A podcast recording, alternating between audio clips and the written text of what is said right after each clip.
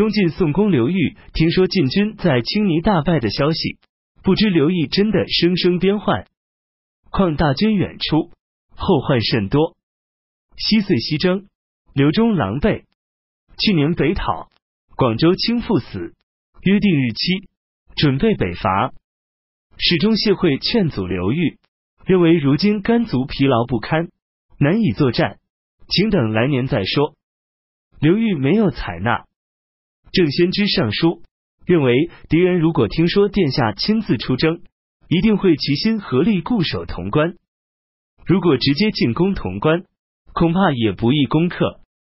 如果殿下在洛阳停留，那样就更没有必要亲征了。现在敌人虽然志得意满，士气正旺，但还不敢乘胜打过陕城，这是因为他们还未服您的威名，为将来留一条退路。我们如果推进到洛阳后就班师回朝，敌人看破我们的实力，一定产生侧夺之心，可能会加深边疆危机。何况大军远征，后患很多。当年西征，刘忠十分狼狈；去年北伐，广州一度陷落。以往的经验是将来的借鉴。如今境内各州县发生水灾，饥馑频频发生，三吴地区盗匪遍地，攻克各县，都是因为苦于出征服役的缘故。江南的士大大夫和老百姓。都伸长脖子盼望您的归来。忽然听说您又要北伐，都不了解其中的真实情况和大军班师的日期，我恐怕要在心腹之地发生异变，成为后顾之忧。殿下如果担心西边的夏鲁不断侵扰河洛地区，最好是与北方的魏国结盟。我们与魏国关系友好，黄河之南自然安定。黄河之南安定，积水。泗水流域也会平静了。正巧刘裕刚接到段宏的报告，得知刘义珍已经幸免，刘裕才放弃西征的计划。只不过登上城楼向西眺望，都禁不住感慨流涕。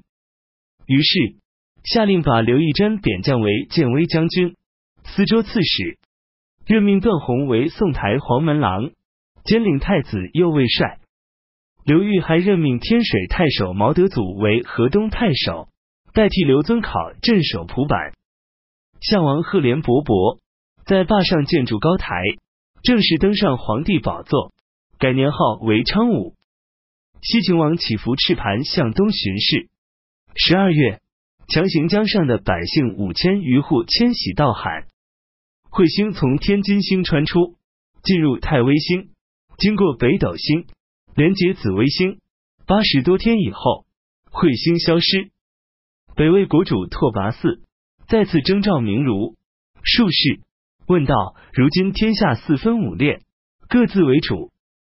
这次天上变异所暗示的灾祸，到底应在哪一国？我心中十分恐惧。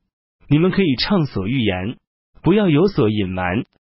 众人都推举崔浩回答这个问题。崔浩说：“天灾异变的发生，通常照应地上人间的事变。如果人间的统治没有发生问题，又有什么值得畏惧的？当年王莽将要篡夺汉魏时，彗星出入的方向正与今天相同。我们魏国主尊臣卑，老百姓就没有不安分的想法。